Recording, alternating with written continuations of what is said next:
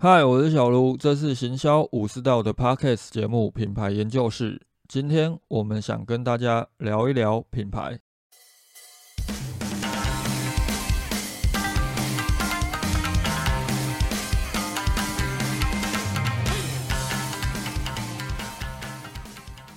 今天这一集品牌大在问探讨的主题是竞品分析。企业进行品牌行销，很难不去关注竞品。我在 Podcast 里面多少有提过几次上海华宇华智商顾问公司的华宇华方法当中，其实华山对于关注竞品这件事情很不以为然。他认为做行销就像是追女孩子啊，你不应该不断的想着有多少情敌在追这个女生，这些情敌的条件又如何，而是要好好的去思考你想追的这个女孩子她到底在想些什么。这种思考方式，它当然没有错。但是，当我们今天进入市场，你不去关注竞品，就很容易去忽略货架竞争可能存在的问题。如果先前就有一直听我的 podcast 节目，就应该会发现，我还蛮常提到货架竞争。你如果今天把产品放到全联、家乐福，又或者是某某虾皮这类的线上或线下通路，你本身就是存在货架竞争当中。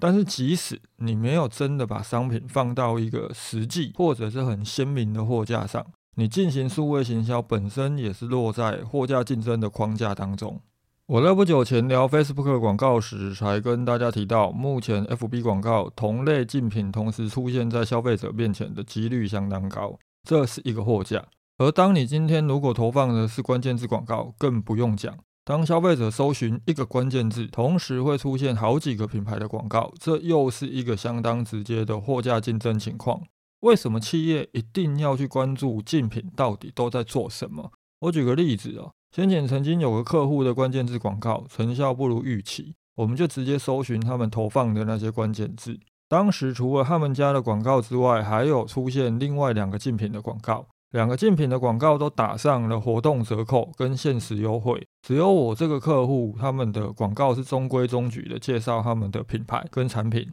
大家可以从一个消费者的角度摸着良心来看这个案例，你们觉得谁的广告会被点击的几率比较高？当然也不是说你要去关注竞品，就只是单纯去关注价格，想着如何去跟所有的竞品比拼价格。这反而是我们在进行竞品分析，还有竞品货架竞争思考的时候，最不应该要聚焦的方向。那么，究竟在进行竞品分析的时候，我们要关注哪些事情，以及要保持着什么样的思考方向？这就是我们今天这一集想跟大家聊的重点。精品分析之所以重要，最主要原因就是因为从工业时代到数位科技时代，其实现在整体市场上已经鲜少有品牌真的掌握一个独特的产品或服务优势。你说苹果创造了智慧型手机这个品类，特斯拉创造了电动车这个崭新的产品，但是他们都没有需要关注的竞品吗？即便是全世界第一台汽车，他们在广告文案上都还是打着不用马拉的马车。所以，当你要贩售智慧型手机的时候，你需不需要去关注按键型手机的竞品？你要卖电动车的时候，你需不需要去关注其他的燃油汽车的品牌？关注竞品究竟要关注什么？这一集主要就要来跟大家聊一聊，进行竞品分析究竟要收集哪些资料，又要如何去应用这一些资料。针对五十题品牌定位问题、竞争品牌部分的问题解析，主要跟大家讨论的是第三十四题到第四十题这七个问题。首先就是第三十四题，竞争对手的品牌有哪些？尽可能列出，也能以主要通路竞品为主。什么叫做主要通路竞品？相当多电商品牌可能都会针对垂直市场切入，例如家居用品，有人可能专卖大型家具，有人专卖小型家具。有人专门做寝具，有人只卖床具。但是像 IKEA 还有以德利这一种通路，就是什么都卖。所以不管你是针对哪个垂直市场切入，都必须将这些通路考量进去。而针对这些竞争品牌，到底要收集哪一些资讯，就是在这一部分当中所列出的那一些集合项目。首先就是竞品目标受众分析，你必须去了解竞品目前主要都是锁定哪一些受众来作为行销重点。当然，今天这一些东西，我们作为一个局外人，很有可能没有办法相当完整的剖析。但实际上，透过他们一些品牌行销方式以及广告文案的切入方式，包含了社群经营模式，多多少少都可以判读出来。这当中也包含后边陆续要去收集其他竞品品牌的相关资讯，包含了品牌识别资讯、品牌定位资讯、关键行销资讯、销售品类分析以及竞品所布局的通路资讯。收集这些资料，我们可以如何去应用？基本上，竞品分析在我们的品牌定位建议书当中，大多都是聚焦在定位图的部分。有在研究品牌行销的人，应该都熟悉定位图。而我们使用定位图时，一样会透过两个分析特性，架构出四个象限。这两个分析特性，也许可能是价格高或低，也有可能是产品数量多或少。如果你有布局线下门市的话，你的门市的数量跟密度所构成的服务便利性，也能决定竞争优劣势。在绘制定位图进行分析时，也未必只能比较两种特性。也许你跟你的竞品之间可以相比的有三项、四项，甚至是五项都有可能。所以我们会画好几张定位图进行竞品分析。我们曾经遇过这样一个状况哦，当我们单纯去比较产品数量跟产品价格的时候，可能必须要面对相当多的直接竞品。但是因为我们这个客户他在通路布局上，比起一般电商品牌还要来的具备优势。所以，当我们将其中一个特性更改为服务方便性之后，原先在他们附近那一些直接竞品，通通都被甩掉了。针对通路进行分析，他们需要面对的直接竞品，可能就只剩下一些在线下通路布局比较广泛的传统品牌。作为电商品牌，在面对传统品牌可能存在的弹性跟优势，就能够体现出来。而他们面对其他电商品牌，也可以聚焦在服务优势这一块，提升自身的竞争力。而值得一提的是，我们在定位图应用上，会在定位图的后边再叠加上 BCG 矩阵。定位图本身就是由两个相对劣势跟两个相对优势所组成的四象限图，因此相当适合结合 BCG 矩阵来做分析。当然，从品牌定位的角度思考，并非是传统 BCG 矩阵显示出是落水狗就必须淘汰的这种形式。当你今天处于两个特性都相对劣势的情况，也未必代表着你这个品牌的切入形式就不适合进行。对我来说，定位并不是一种形容词，这好像在先前的品牌相关的讨论当中就有提到，相当多人可能都会用形容词的方式来思考品牌定位。也就是以我是一个什么样的品牌来对自己进行定位描述，但实际上对我来说，品牌定位应该是动词，是一种我们目前位于哪个位置，又应该往哪个位置移动的行动思考。这是我应用定位图的方式。假设我们今天是从产品价格跟产品数量这两个特性来进行定位图分析，有个品牌即使从产品价格低、产品数量又少的形式进入市场。在定位图是落在瘦狗的象限当中，但是当他尝试着去锁定某一个特性作为后续品牌优化的方向，也有可能从落水狗转换到金牛的象限。当我们今天把所有的竞品资料都收集出来之后，将自己以及竞品都放入定位图当中，你们跟竞品的所在位置就会相当的清楚。跟你们位在同一个象限，就是你们在当下的主要竞品。处于临近象限的，就会是你们的次要竞品。针对主要竞品，因为你们位在同一个象限，所以你们在特性优劣势上面基本上是相同的。这个时候，我们就要进一步去分析他们的品牌定位资讯、品牌识别资讯、目标受众这一些集合项目，找到一个差异化定位切入点。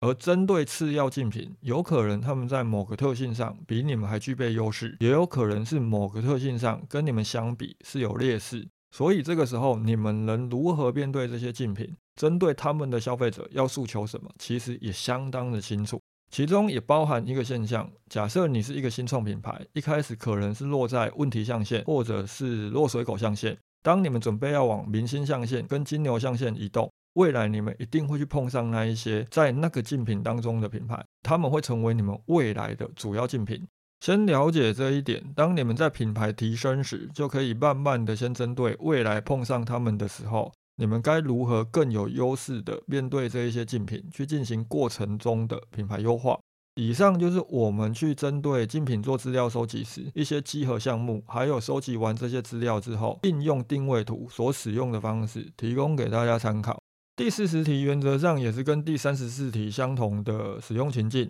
以整体市场来说，各品牌主要建立的竞争优势方向为何？一方面也是要你们去收集各个品牌是怎么定位自己，怎么跟消费者沟通，他们是一个什么样的品牌，有什么值得购买的理由。在品牌定位时，除了定位图，我们也会做竞品的定位沟通形式分析，将各个竞争品牌定位沟通语言及形式都整理出来。结合定位图所汇整出来的主要竞品跟次要竞品，就会很清楚的知道什么形式的定位语言会是比较适合你们来使用。做完前面的分析之后，其实你们跟竞品之间的优劣势，该如何去应应市场竞争，就有一些基本的理解。但是我们反而会去关注比较强势的几个品牌，像是龙头品牌。接着四题算是一整个系列针对龙头品牌的问题哦，我就一起讲。首先是第三十五题，你的品类市场龙头品牌是谁？第三十六题，龙头品牌的优势及强项。第三十七题，龙头品牌的劣势及缺点。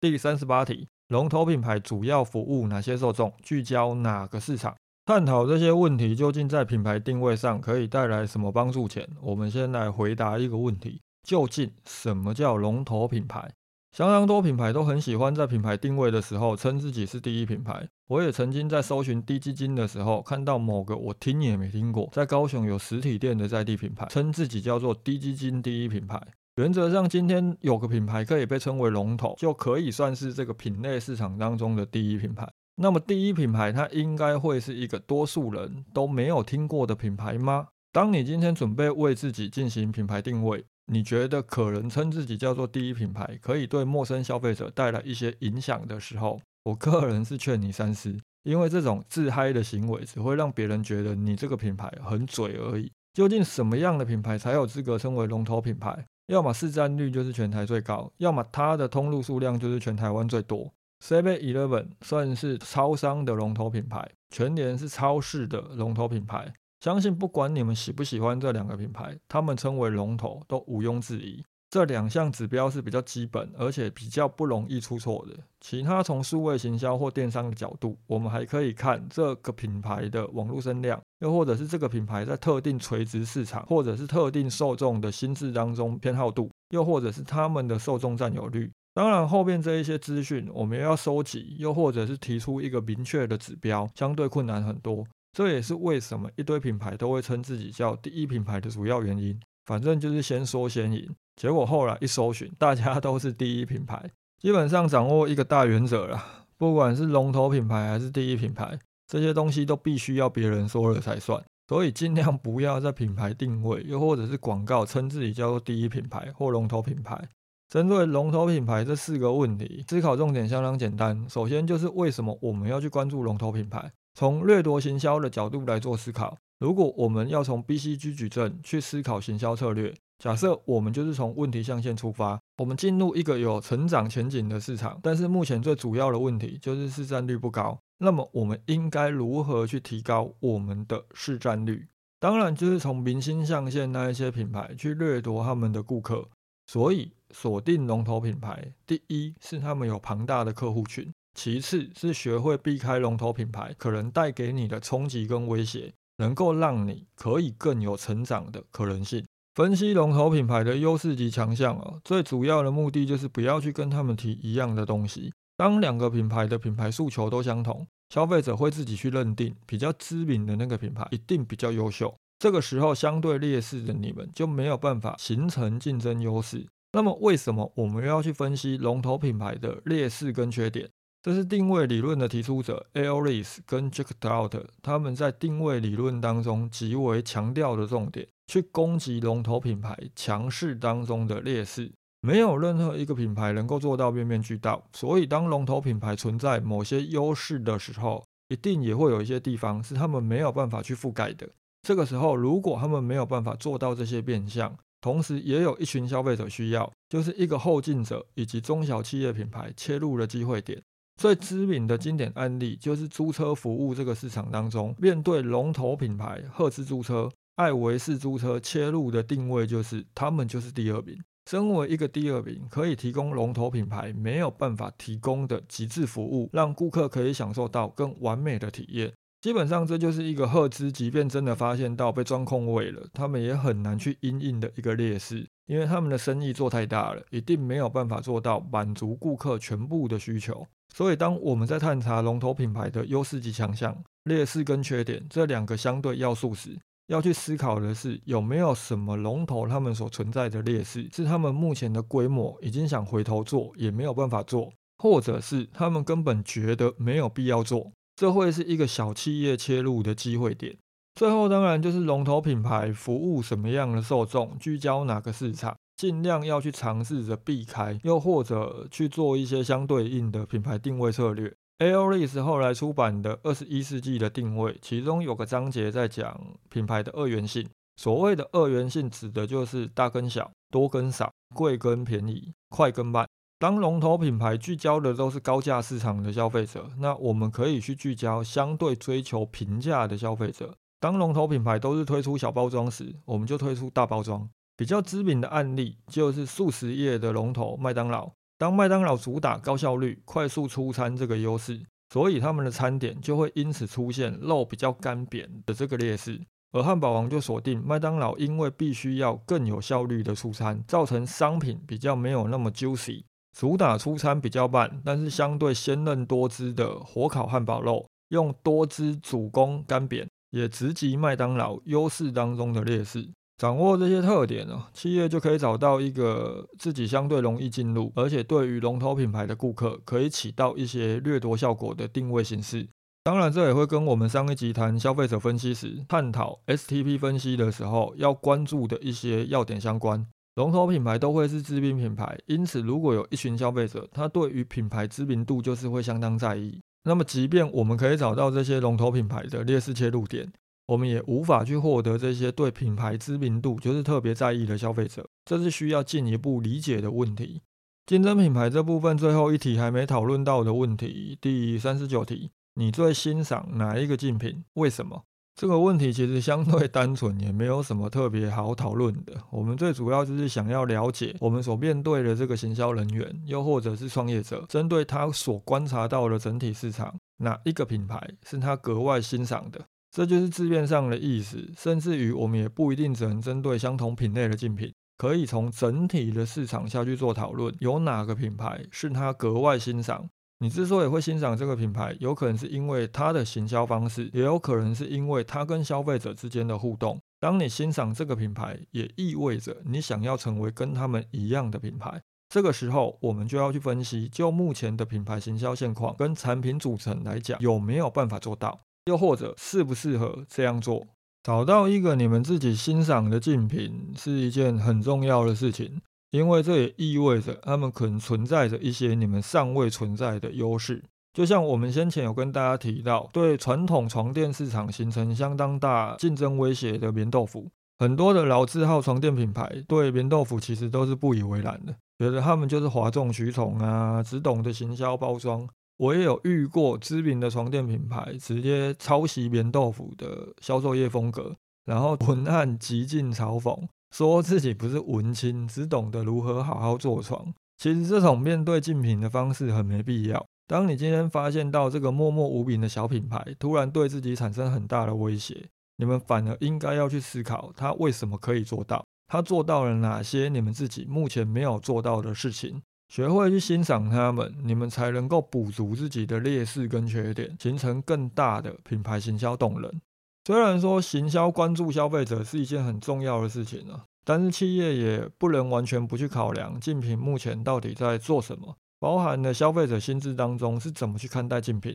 我在 EP 三十二标题写了：行销不是货架，前路寸步难行。整个市场基本上就完全是处在一个货架当中，特别是如果你做的是电商，消费者容易比价跟比较，就是你们必须要去面对的一个事实。相信大家都不希望落入竞价的窘境当中，因此好好的去分析竞品在产品服务上面的优势跟劣势，以及我们跟竞品之间的竞争情况，你们才可以找到一个比较适当的品牌定位以及行销的切入方向，避开只能竞价这个不健康的局面。以上就是这一集关于竞争品牌的几个问题解析。一样有任何问题或想进一步讨论的，都欢迎私讯给我。如果你本身是 Apple Podcast 的听众，觉得这一集有帮助的话，欢迎给个五星好评，并留下你的个人看法。感谢大家的收听，拜。